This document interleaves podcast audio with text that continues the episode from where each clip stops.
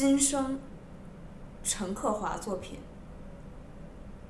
我清楚看见你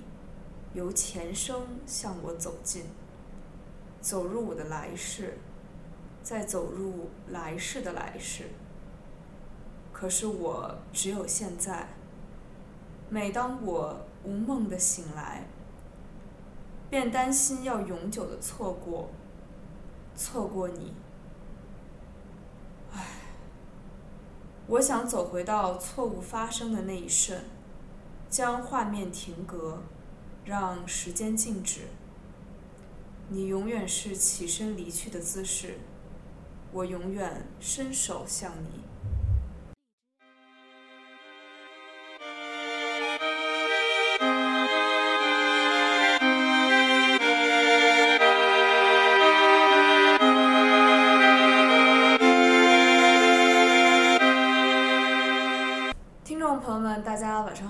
收听《失眠夜漫记》，我是彭千俊，现在是香港时间凌晨一点。呃，今天节目的开头呢，就是我要向大家求证一件事情啊，就是。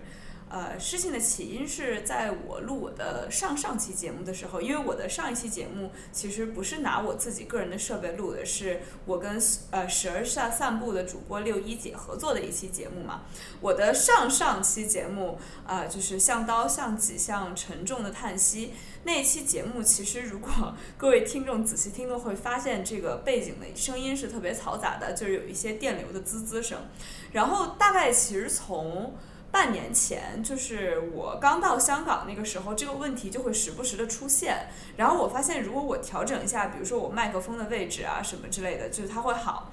呃，但是最近这个情况出现特别频繁，以至于在上上期节目的时候，我没有成功的把它解决掉。呃，于是呢，我就专门去问了我一个初中同学。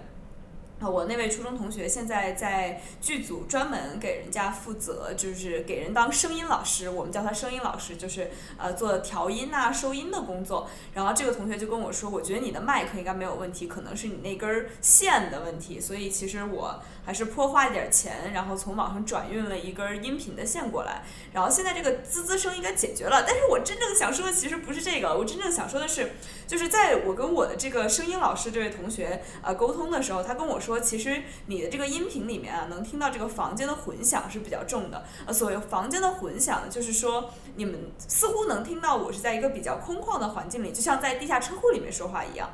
呃，我说是，就是为了就是方便收音嘛，让声音听得不太空旷。我其实一般是会把我的两个靠枕摆在我这个麦克风的后面，然后达到一个收音的效果。不过他就建议我说，说你其实也可以就是花点钱买一个那个隔音的板。然后呢，我就等了整整一个星期，就这期节目其实拖了一个多星期，就是为了要等这个，呃，我花钱买的隔音板送到。这个隔音板它像什么呢？就它形态呢像一个。黑色的屏风，一个小小的摆在你的话筒后面的屏风，只不过它屏风里面内面的材质是黑色的海绵啊，这个是这个海隔音板的样子。但说句实话，在今天录这期节目之前，呃，我试了一下，然后我觉得其实录出来的效果和我之前在麦克风后面摆两个靠垫并没有什么用，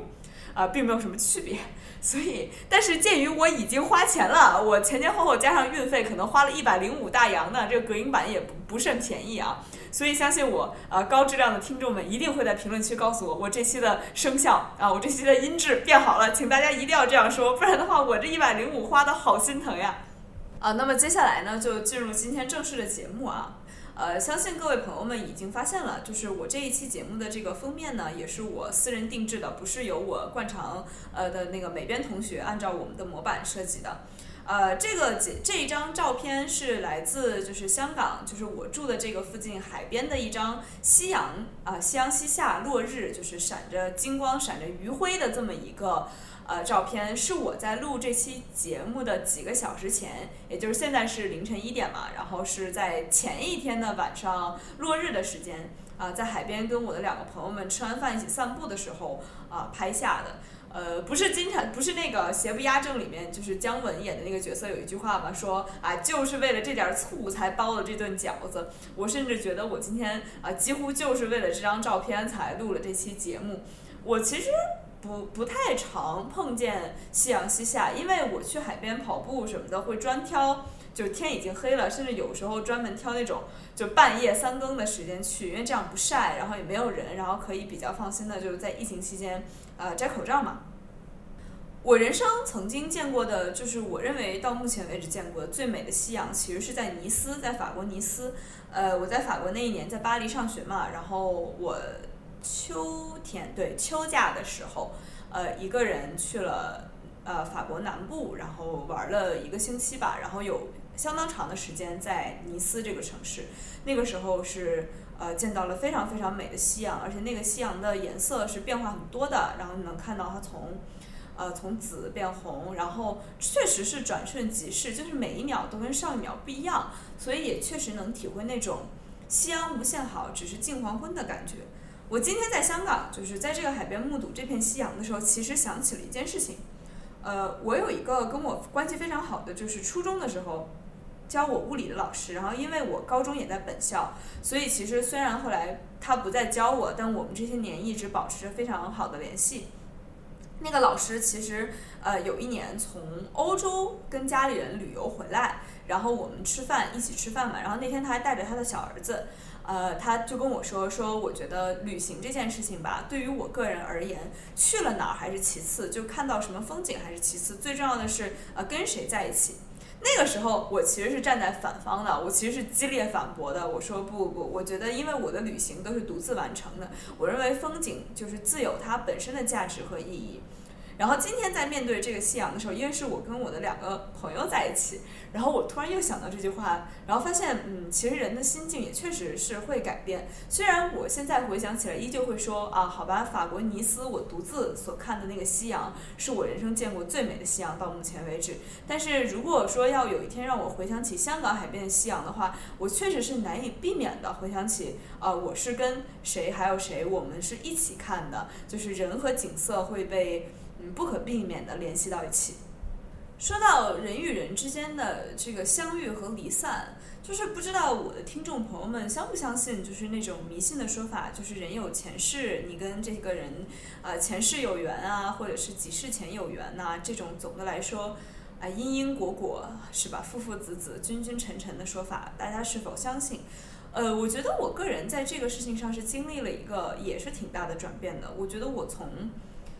以前完全不相信这一套，到这几这几年，其实越来越迷信了。然后我甚至跟人家调侃说，我觉得，哎，我老了。呃，当然了，这可能也跟，呃，我自己本本源的一种不安有关。这几年就是越来越觉得自己所有的一切，无非是出于一种运气，无论是出于家家庭的运气，还是出于就是呃自己的才华，仿佛从天而降，没有什么根据，没有什么。呃，依据，然后担心它有一天会消逝，然后人就难以避免的变得越来越迷信。哦，顺便一提，就是这个，我最近不是在一个影视公司工作嘛，然后那个，呃，我们最近在写的剧本，然后马上就要啊，就是出这个全稿了，然后全稿呢就会啊要送审啊，因为我们在送审之前，然后。我可以预计下个星期我们全剧组就都会分头去进行那种封建迷信的活动，就是烧香的烧香，拜佛的拜佛。所以就是其实文艺行业在我看来一直就是就是这个这个啊迷信行为的这个重灾区，可能真的就是呃仰赖才华的人仰赖的是一种。没有来由的东西，养来的是一种不知道从哪里来，就是黄河之水天上来的东西，所以可能本质上大家都有特别深的不安吧。就是我真的特别理解，我本人这两年特别迷信，经常去经常去庙里拜。就是我之前的那个电台里面其实提到了，我在北京有两个常去的庙，一个是，啊。在石景山，在八大处，就是香山那一片，在八大处，我会经常去二处拜。然后还有一个，呃，就是呃，是一个呃，是一个就是也是时代比较长的，就是可能从明代就在的寺，在大觉寺，这个就更远了，在北京的西边，在西山里面。我到了香港来了以后，也就并没有放弃我这种就是这个迷信的活动啊，就是。呃，首先就是我经常去香港，在上环附近的一个文武庙，呃，这个主要是离我比较近，然后文武庙里面有两个殿，一个是供的就是呃求学业的，就是各路神佛。其实这个殿我就很少去，当然就是说来有点惭愧，我作为一个学生，最关键居然不是我的学业。但是旁边还有一个就是妈祖庙，就是因为呃像这个信仰这个东西，其实是有具有很强的地缘性的。呃，在北京呢，大部分都是。呃，如果是清代、明代建的寺呢，就是是很多是喇嘛寺，是是佛教或者是藏传佛教。但是像到了南边，因为有水，然后妈祖是管航运啊，然后妈祖是呃呃，就分管大海的平静，然后保佑出出海的人能够平安归来。所以在这边人们都很信妈祖，我常常去拜妈祖。但是我在这个文武庙其实有过一个就是让我非常不安的事情，就是在。去年的十二月二十三号，为什么我记得十二月二十三号？就是它是圣诞节前夜的前夜，就是圣诞节的前前夜。我印印象里特很深刻，就是我去拜妈祖，然后呃，他上了几炷很很就有几炷很粗的香嘛，然后我点了我自己的那个香，我去把它插在那个香案上的时候，旁边的那根香突然就烧断了。然后那个烧断的，就是那种不是明火，是那种暗暗的红的那种灰香灰，就整个就落在了我的手背上。然后，但是一点儿都不疼，当时真的一点儿都不疼，我就把它很快就掸掉了。然后能看到那一片儿，就像，呃，就像有一个吻痕一样流，就真的就像吻痕一样，很轻很轻的红色，然后也是不疼的。我我就没有管它，我就拜完我就走了。然后第二天你就能看到那一片就是红色变深了。然后也开始就是出现有血块开始结痂，但在整个过程中其实真的是一点儿痛觉都没有，我从来没有觉得说我被烫伤这个地方很疼，但是它后来留下的那个，我我觉得不能叫伤疤，因为它摸起来没有凸起，就是它更像是一个变深了一个颜色的这么这么一个一小块儿，它这这个这一小块吻痕在我手上待了多久呢？在我录音的现在，现在是香港时间六月二十七日。晚上一点，这个地方还在，而且非常明显，甚至于在过去几个月里在变得越来越明显，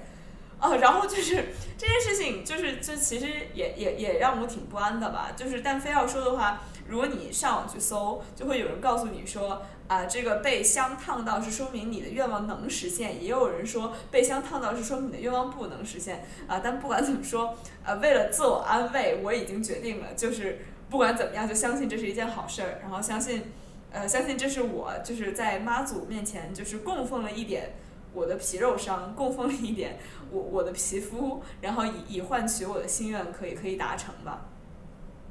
除了就是我自己本人对于这个呃一些玄学、一些 神秘学的态度的转变以外，其实这两年我对于。信仰神秘学的人的态度也在转变。我觉得可能几年前，如果我听说，就是我当时听说过嘛，我身边有人说，在纽约花多少多少刀，几千刀，啊，几千美刀，乘六哦，注意，就是乘六乘人民币哦，然后去找什么占星师算自己的星盘。我那个时候觉得，就你有那点钱留着吃什么不好啊？就是为什么要为什么要这么对你自己？就是钱又不是大风刮来的。但是这两年，我突然开始觉得，我对于有神秘学信仰的人，呃，其实是嗯，更更我更愿意相信他们，呃，因为我认为，呃，这样的人会无法搞懂自己的命运，他们觉得自己无法搞懂自己的命运，他们觉得自己的命运不在自己手中，所以展现出来也会更加温和和谦卑。啊，我是什么时候想到这个理论的？其实是。我们我现在的这个大学嘛，就是我在香港大学，然后这里面有一个有一个咖啡馆，我经常去，就我基本上每天都在那儿，都在那儿，就是无论是吃早饭也好啊，还是就是看看书什么的，呃，这个咖啡馆就是有几就是五六个员工吧，但是里面有一个就是明显比其他人要年长一些，然后也看上去承担的也是呃店长或者是经理这样的角色，是一个神态特别特别温和的大叔。就是就是很谦和，就是永远都说话柔声柔气的，然后还会送我好吃的。然后呢，我印象里很深刻，就是大概在几个月前，香港下大雨，因为当时也快入夏了，就是很潮湿。我是那个咖啡馆里面唯一的客人。然后进门的时候，因为真的就没有客人，店长大叔也只有他一个员工在，他在柜台后面端着一本很厚的书。我说我能看看你在读什么吗？他就给我展示了一下那本书，叫《家族占星全书》。真的，我问他，哦，你相信这个？他说一点点吧。然后我觉得这个回答真的特别特别完美，就是我愿意跟什么样的人交往，我愿意就是对于就是跟那些对于神秘学有一点点相信的人交往。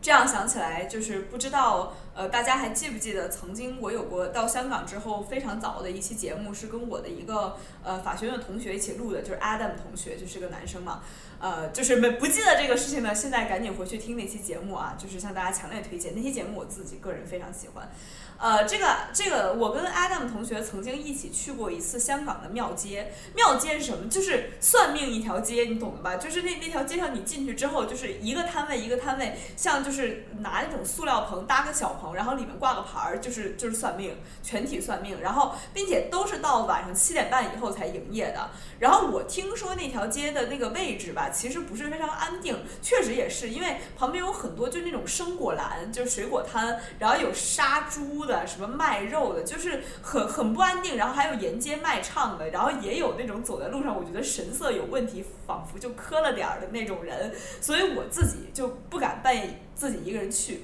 但是我突然有一天，就是因为一些原因，我自己特别特别迷信，说我今天无论如何也要去找一个摊位，我要算一下。然后我就去问了我的一个就是就是对香港相对而言比较熟的同学吧，那同学跟我说，那你就去庙街啊。啊，于是就这样呢，就是我决定七点半以后去庙街找一个算塔罗牌牌的人，就算一下。这个注意，这个算塔罗牌的人我是怎么找到？就是我在网上搜了一下，然后选了就排名第一，就评价最多的那个。然后我就非常不好意思过去跟 Adam 同学说，说我能拜托你一个事儿，我能拜托你去跟我一起干一件非常蠢的事儿吗？我想去算个命，你愿意陪我去吗？然后那附近还有一家，就是其实在日本非常火，就是日本人特别喜欢宣传的香港的冰室，就是因为它那种，呃，全玻璃的，坐在二层，然后加上那个装修是马赛克瓷砖，所以很适合拍照，就很很像老式的冰室。所以我跟 Adam 同学专门六点多先去那个冰室吃了晚饭，然后一路等到七点半，然后在七点半卡着点儿去找那个算命的人算命。那个算命的人是一个壮汉，就是一个胖子，一个大叔。然后我印象很深刻的就是，在我的想象里，就是当然这也可能我个人的一种偏见吧，就这种神秘学大部分都是就是年轻小姑娘比较相信，就是甚至于我都觉得在有点神秘学倾向的人里面，我都属于老的了。但是但是那天我去了，发现完全不是这样，因为大家在摊位前排队嘛，然后我就看到我后面排的两个人全是壮汉。就是都是那种就恨不得一巴掌护心毛，然后拔下一根腿毛比我胳膊都粗的那种人。然后我当时就跟 Adam 说：“你觉得他俩是来算什么的？”Adam 说：“不知道，真的就你都猜不出，就是你你身边这些人是来算什么的。不过因为我们是卡点去的，所以我跟 Adam 那天是第一个。然后啊，然后算，然后哎呀，就是觉得怎么说也不好说，算的准不准。我那天留下印象就是这些人。”与其说是他能窥视人的命运，不如说他能感知你的情绪，并且能够对你的情绪做出一些非常个人、非常细微的回应。这是我那天的感受，所以啊也不好说结果吧。然后后来就我又遇到什么事儿，我跟他们说走吗？去算一下吗？我又想算了，啊他跟我说别去了，别去了，算什么呀？别算了，别算了，别算了。所以就可可可见啊，就是那一次塔罗牌之旅，就是呃不甚顺利啊，真的可以说是不甚顺利。要说，我觉得我们家也是多少有点儿，就是这个这个搞神秘学的传统的。首先，我我外公外婆两个人作为就是那个年代很少见的知识分子，我外公还是一个物理老师，他们俩其实是喜欢拿。呃，铜钱就是甩一卦的，就是虽然我也能感觉到他们有的时候甩卦会包含一些自己就是呃个人的情绪在里面，就比如说呃曾经我有过一回，就是让我外公说你给我甩一卦，你看看我什么时候能谈上恋爱呀？然后我外公就甩了一卦，说的是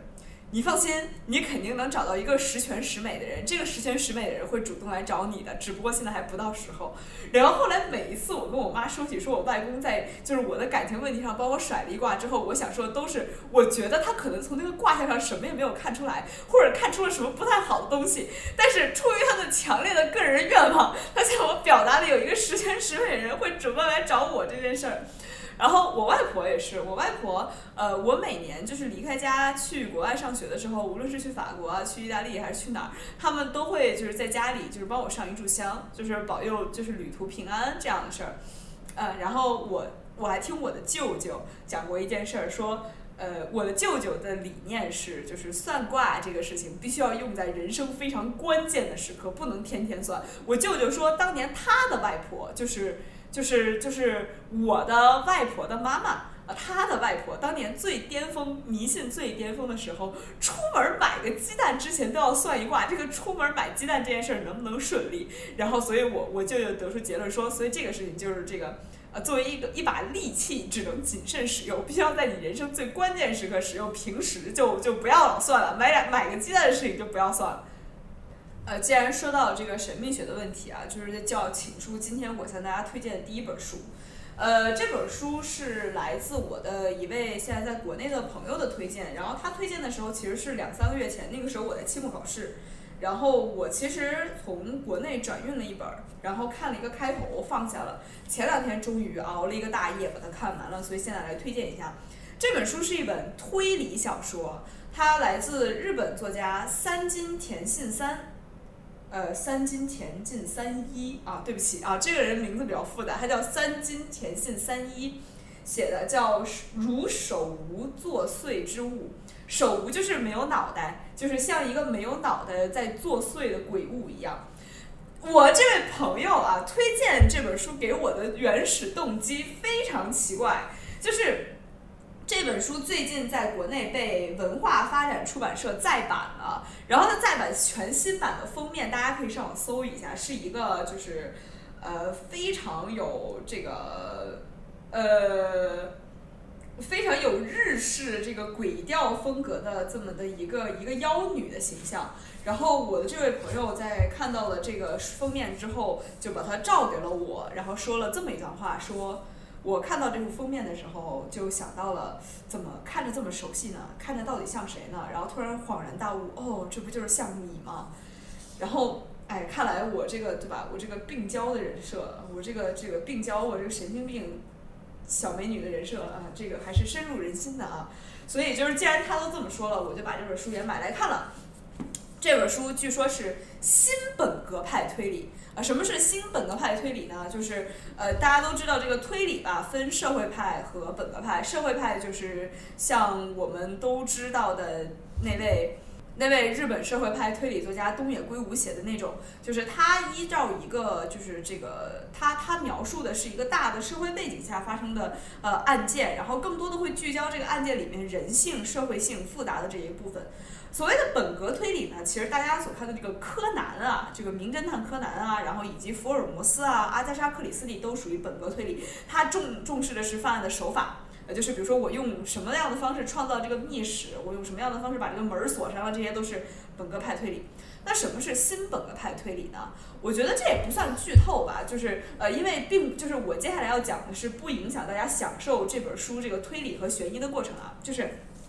这本书。呃，最大的一个故事背景就是这个手无作祟之物，就是讲的是一个日本的小村庄里，长期以来有一个没有脑袋的呃这个女性的形象，这么一个鬼的形象，萦绕在这个缠绕在，或者说就是这个闹鬼一样的，就是在就是纠缠在这个村庄里面，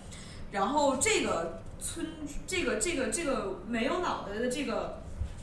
这个女鬼呢？就是作为一个线索串起了整个推理故事。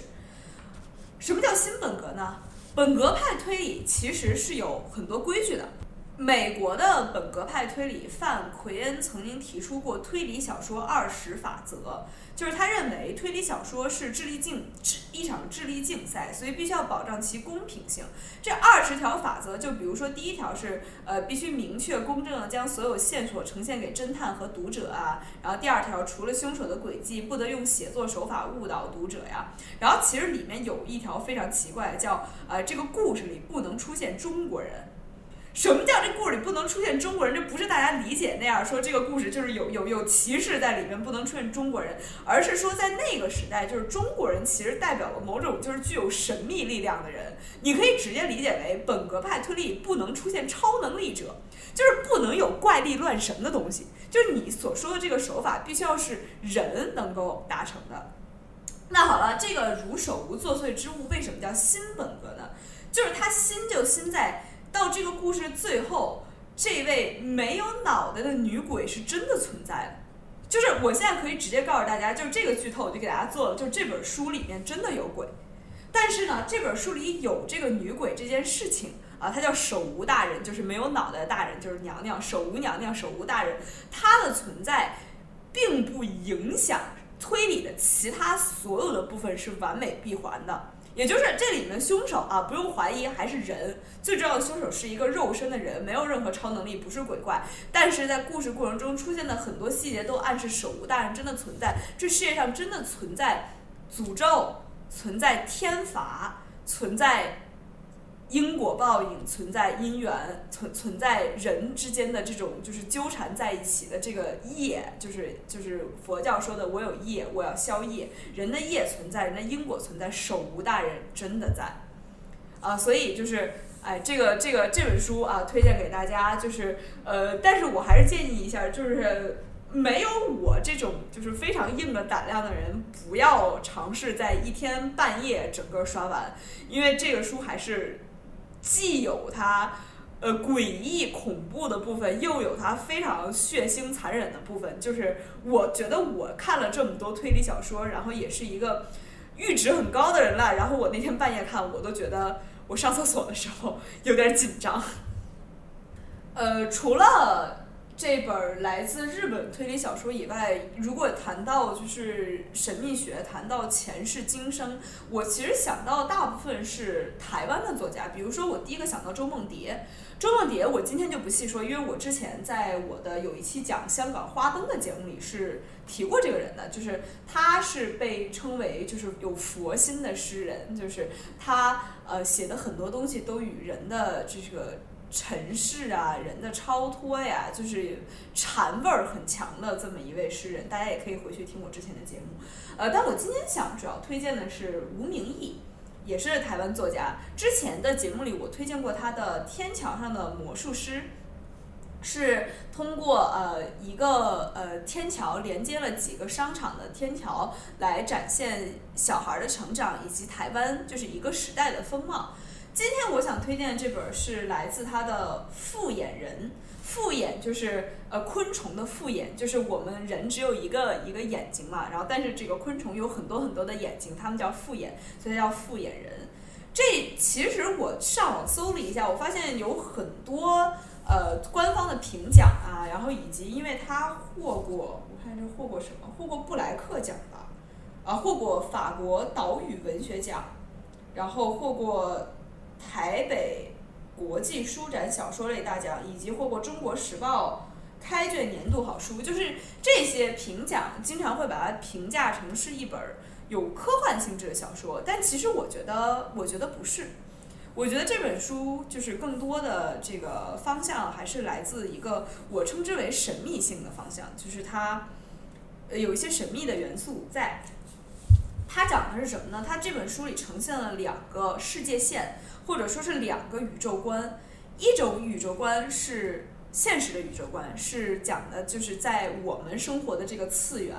有一位文学的女老师，可能年过中年，然后在在一场就是呃山难里面失去了，同时失去了自己的丈夫和儿子，就是她的丈夫带着她儿子去爬山，然后就再也没有回来，失踪了，就尸骨无存，就是这个两个人就。连连尸体都没有找到。然后讲的是她如就是一直活在失去她这两个亲人，尤其是失去她的小儿子的这种痛苦当中。呃，另外一个世界线呢，就是经常被评价是科幻的世界线了，讲的是在世界上存在一个岛屿叫瓦尤瓦尤岛。这个岛屿就住就是具有所有的这个原始岛屿的这个风貌，比如说他们会有一个职业，呃，叫做观海师。就是说，这个他们是仰赖天的，他们要观察海面的变化，然后会有一个类似就是大巫师，就是大祭司的人物去观察海，去把海的想传达的信息传达给岛屿上的人。然后他们还有一个规矩叫次子，次子就是第二个儿子嘛，就是说每一个家庭生下来的孩子，长子来继承家业，次子要被献给大海。就是在次子成年的时候，他们要。就是驾着一个小小的扁舟驶向大海，然后可想而知，这些次子就都是有去无回的。然后这个故事讲的就是在故事的开头，瓦尤瓦尤岛的一名英俊潇洒的次子，就经常被人感叹，可惜了他是一个次子，可惜了他最终是要有去无回的这样的一个男孩儿，驾着他的小舟出发了。然后讲他在大海上迷失了，当他醒过来的时候，在一个陌生的岛屿上，哎，这个岛屿就是台湾，就是两个次元其实就重叠了。然后讲的是这个，我们刚刚讲第一个次元失去了自己儿子的女主，其实是在岛自己的台湾岛上救下这个来自瓦尤瓦尤岛，说着他完全不懂的语言，来自一个他完全不懂的世界这么一个男孩。然后他们的故事就就这样开始了，就这么交汇了。我也曾经听有人评价说，吴吴明义的《复眼人》是一个环保主题的书。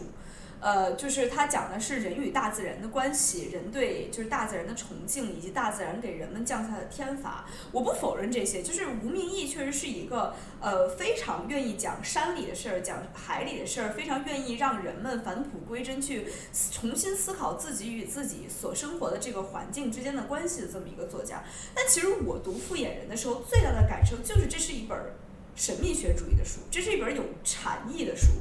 他讲的其实是一个呃人的缘分和轮回的事情，就比如说吴明义自己非常喜欢的一个意象是蝴蝶。吴明义自己可能在成为一个作家之前就是一个蝴蝶标本的爱好者，他喜欢收集蝴蝶的标本，所以蝴蝶在他所有的小说里都是一个重要的意象。就比如说他有一本《单车失踪记》，里面的女主角，其中一个女主角就是她的工作就是做蝴蝶拼贴画。就是把蝴蝶就是捉回来，然后这个它死了之后，你把它变干，用它们干燥的翅膀去拼成一幅画。然后在这本《复眼人》里面，就是所谓复眼，其实也是昆虫，也是来自于这种飞行的、长着翅膀的昆虫的意象。而蝴蝶也在这个故事的结尾啊，就避免给大家剧透吧，就扮演了一个像神使、像天上派下来神使一样的角色，引导着人们。呃，去无论是走向另一个世界，走向死亡，还是走向事情的真相，还是认识自己，所以蝴蝶是个特重要的意象。但是，与其说就是我理解蝴蝶是大自然的一份子啊，是大自然的生灵，其实我第一个想到的就是，其实我想到周梦蝶，就是周梦蝶这个有禅意的诗人，他也常使用蝴蝶的意象。我们回想去，其实中国的古典文化是喜欢蝴蝶的意象的。我们说对吧？梁山伯与祝英台两个人化蝶。我们说周公梦蝶，蝴蝶来到了你的梦里。蝴蝶其实代表了一种人的灵性，代表人的意志，代表了人的梦境，代表了来自于那个你摸不到、只能感觉到、只能想象得到、只能在你人生某一个光华刹那的一瞬间迸发出来的时候出现的这么一个东西。所以我觉得蝴蝶在这个呃吴名义的小说里，就是象征的一种呃高于人理解的东西，就是。无限的接近于神性的东西。我我还记得，就是今天因为我想推荐这本书嘛，然后里面其实有有一个就是有一个摘抄，有一个段落，我特别想推荐给大家，但是我没找着。我发现就是我只记得他在这本书的就是后三分之一的部分，但是我没找着。没找着也没关系，我虽然不记得他页码，但是我清楚的记得这句话全文。我读吴明一的《复眼人》的时候是今年的一月份（括弧就是我在文武庙上香被烫伤那段时间），就是一月份冬天嘛。我印象很深刻，我是在学校的那个咖啡馆（括弧就是那个有爱占星的大叔的咖啡馆）。呃，读完这本书之后，从学校出来，然后遇上了我的一位朋友啊（括弧就是今天 跟我一起去看夕阳的一位朋友），然后我们一起走回家嘛。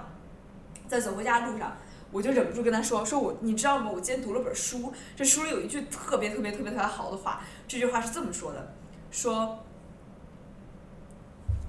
从前还有月亮的时候，善妒的希拉掌管月亮。然后我就一个劲儿跟我这个朋友说：你不觉得这话说的特好特好特好吗？然后我这个朋友其实很疑惑。当然了，就是作为我的朋友，我觉得他们应该已经习惯了，就是我每天有一些。呃，奇妙的发言，然后会拿一些就是书里莫名其妙话来烦扰大家。然后我朋友说：“你能给我解释一下这话好在哪儿吗？”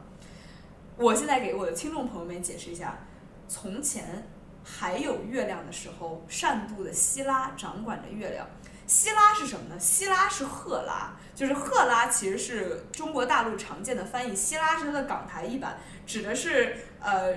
呃，希腊神话十二众神中的排行第二的，就是是宇宙之神宙斯的妻子，叫希拉。她是一个非常妒忌心非常强的女人。然后在希腊神话里有很多故事，讲的就是她抓小三的故事，就是她跟宙斯的其他这个女人们斗智斗勇的故事。这是一个善妒、呃易怒、情绪波动很厉害的女神。所以，当我们说她掌管月亮的时候，其实这里面虽然表面上只出现了月亮这个意象，但暗含的一个意象是什么呢？是海。在《复眼人》这本书里，海就是瓦尤瓦尤岛岛民信仰海，所以海也是一个重要的意象。善妒的希拉掌管着月亮，而月亮掌管着潮汐。善妒的希拉每一天情绪多变，所以月亮月相多变，所以潮汐也多变。而这里面还有一个时态上的变化，说从前还有月亮的时候，善妒的希拉掌管着月亮，就是说现在没有月亮了，我们人进入到了一个看不见月亮的时代。是不是想到那个月亮六便士那个经典的说什么满地都是六六便士，然后他抬头看到月亮。我们其实来到了一个人们看不见月亮、看不见海，人们不再尊重月亮、不再尊重海的时代，而需要我们回想起过去的那个时代，在很久很久以前，一位善妒的、善怒的女神变掌管着变化多端的月月相和潮汐。所以有的时候我在读完这本书，就是说。我我会讲我对于神秘学的这个态度的转变，其实就是从前还有月亮的时候啊，善妒的希拉掌管月亮，而我现在回想起，我现在又重新记起了这件事儿，我还记起了世界上有月相变化，有潮汐变化，有夕阳，夕阳之下潮起潮落。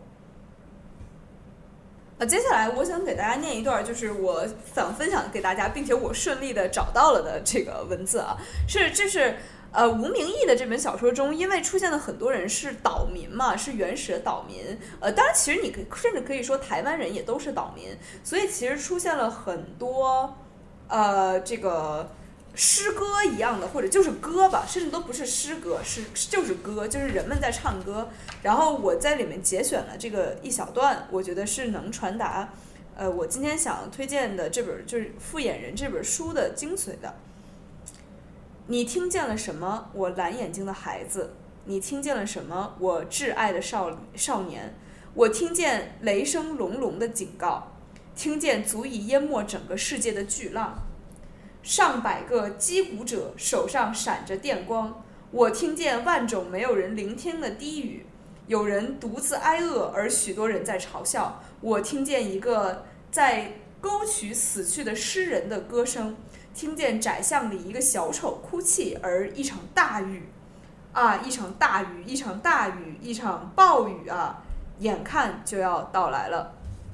然后今天其实，在海边的时候，我跟那个朋友还在，我跟我的那两位朋友，我们还在那儿聊说，呃，香港其实有天气预报，过两天要来台风了。我就说，哎，是不是你看啊？今天这个夕阳，今天这个天气这么好，反而就证明，呃，晴空万，就是现在眼下晴空万里，但其实是预示着暴雨要来的。我另外一个朋友说不对呀，不是说这个朝霞不出门，晚霞行千里吗？是不是其实反而证明天气要变好？然后果然啊，这个这个气象学是一个就是很高深的学科嘛，尤其是我现在搬到了气候多变的香港，更感受到它是高深的，大自然是高深的。所以可能呃，具体的就是今天晚上的夕阳预示着什么，也只能就是拭目以待了。今天我想给大家推荐的最后一本书，其实就是一个真正的可以说是科幻小说了，因为它的这个作者 Shirley Jane Anders，呃，这位小这位小说家曾经写过一本书叫。呃，群鸟飞舞的世界末日，然后是获得了星云奖的，就是因为星云奖是科幻小说大奖，所以，呃，可以说是这个官方认证的科幻科幻小说作家吧。呃，但是我今天想推荐他的不是这本群鸟飞舞的世界末日，而是他有一个短篇小说集，然后其中有一一一篇叫 Six Months Three Days，叫。六个月零三天，因为这本这个短篇小说我是在纽约的时候看的英文版，然后在今天录节目之前，我其实没有找到它的中文译本，所以我现在手头只有我当时抄下来的啊 英文的这个节选，呃，我我我也可以给大家大致翻译一下，就是它讲的是它讲的是什么呢？其实从我接下来要念的这段节选就已经彰显了这本书讲的是什么，我先来念一下。The man who can see the future has a date with a woman who can see many possible futures. He doesn't love her, but he knows he will in a couple of weeks, and it already hurts. 就是说，呃，一个有具有特异功能，就是能够看到未来的男性，呃，跟一个女孩，这个女孩能看到好多种可能的潜在的未来，他们交往了。 呃，这个男人在见到这个女孩的第一瞬间就知道，我现在还不爱她，但是我会爱她的，并且我已经在此刻就为我们的未来感到痛苦，为我未来要爱她这件事情感到痛苦。这这个小说特别短，它讲的就是这事儿，就是这是。就是我刚刚抄下来的这句话是这篇小说的开篇，它开篇已经把整个故事剧透了，然后它的它剩下的小说其实就是往这个大致结构里面加一些细节。我觉得这本书就是呃，其实回答了我在今天电台开头问大家的一个问题，就是我的听众朋友们，你们相不相信人有前世？人人们相不相信你就是前生缘、半生缘、后生缘这种东西？你相不相信人有业、人有因果？其实我就是在说，可能这个世界上不存在，真的不存在这个男人一样，就是说我能够看到一种未来，一种最终的未来，呃，并且我在遇见我我所爱或者说我为之所痛苦的那个女人的那一瞬间，已经已经在提前经历这些痛苦。我觉得可能这个在现实中就不存在吧。但是其实那个女孩的情况。不是一种超能力，我认为是普遍存在在我们当中的。我们在遇见一个人的时候，我们其实如果动动脑子，如果静下心来，真的能看到好多好多种潜在的可能。呃，往往是逃不出那几种可能的。我们相守或者离散，可能事情最终就是这么简单。然后在这个故事里面，能够看到一种坍塌过后的，就是形成的确凿的未来。这个男孩儿。和那个能够看到许多种未来的女孩所表现出来的面对爱啊、面对人生啊、面对面前这个人的态度的不同，呃，其实我觉得特别说明问题，特别说明我们在相信神秘学的时候，我们到底在神秘学中寻找什么？我们其实是在尝试着从那个女孩跨越跨越我们自己，成为那个男孩。但是这样是否好呢？我觉得如果大家读了这篇短篇小说，就会发现。也许不好，呃，也许成为那个能够看到固定一种未来，能够看到结局的那个人，其实是其实很痛苦的，或者说他其实，你能看到未来这件事情会影响你，你会像这个就是环形蛇吧，就是呃，中世纪欧洲有一个象征性的这个图案，就是叫首尾相接的蛇，就一条蛇咬着自己的尾巴，就说这个事情是个轮回，呃，你能看到这个未来，然后你。遵从这个未来去行事，于是导致这个未来，于是导致了未来，于是你的超能力，你看到这个未来，然后就是不断的循环。所以，呃，也许真的就是我刚刚说的，为什么我觉得与什么样的人要交往最好呢？就是跟那些对神秘学有一点点相信的人交往，因为他们既从神秘学里面获得谦卑，获得安慰，也同时不会受他的束缚。因为神秘学真的就是是一个很大的话题啊，它可能包含了佛教啊，包含了各种宗教，甚至包含了占星啊，呃，这些东西就是我本人是不太懂的。如果就是未来有机会的话，我会呃努力发掘一下我身边谁懂，然后请他们到我的电台里面来来做客，然后就录一期就是比这期就是随便聊的这个电台更加专业的，就是这个科普性质的节目吧。呃，所以就是总结今天的节目呢，我还是回到我最推荐的，今天推荐几本书里面最重要的这本《吴明义的复眼人》，然后我想给大家念一段对白，然后来结束今天的节目。他忍不住说：“你生病了，为什么不休息？”我想写一些东西，写什么？写好像曾经发生过的事，但也许根本没有发生的事。那么以上就是今晚的失眠夜漫记啊，感谢大家的收听，希望香港以及全国各地吧啊，未来一周啊，就是不要有台风，未来一周还是能够晴空万里。嗯，祝大家晚安，我们下期节目再见。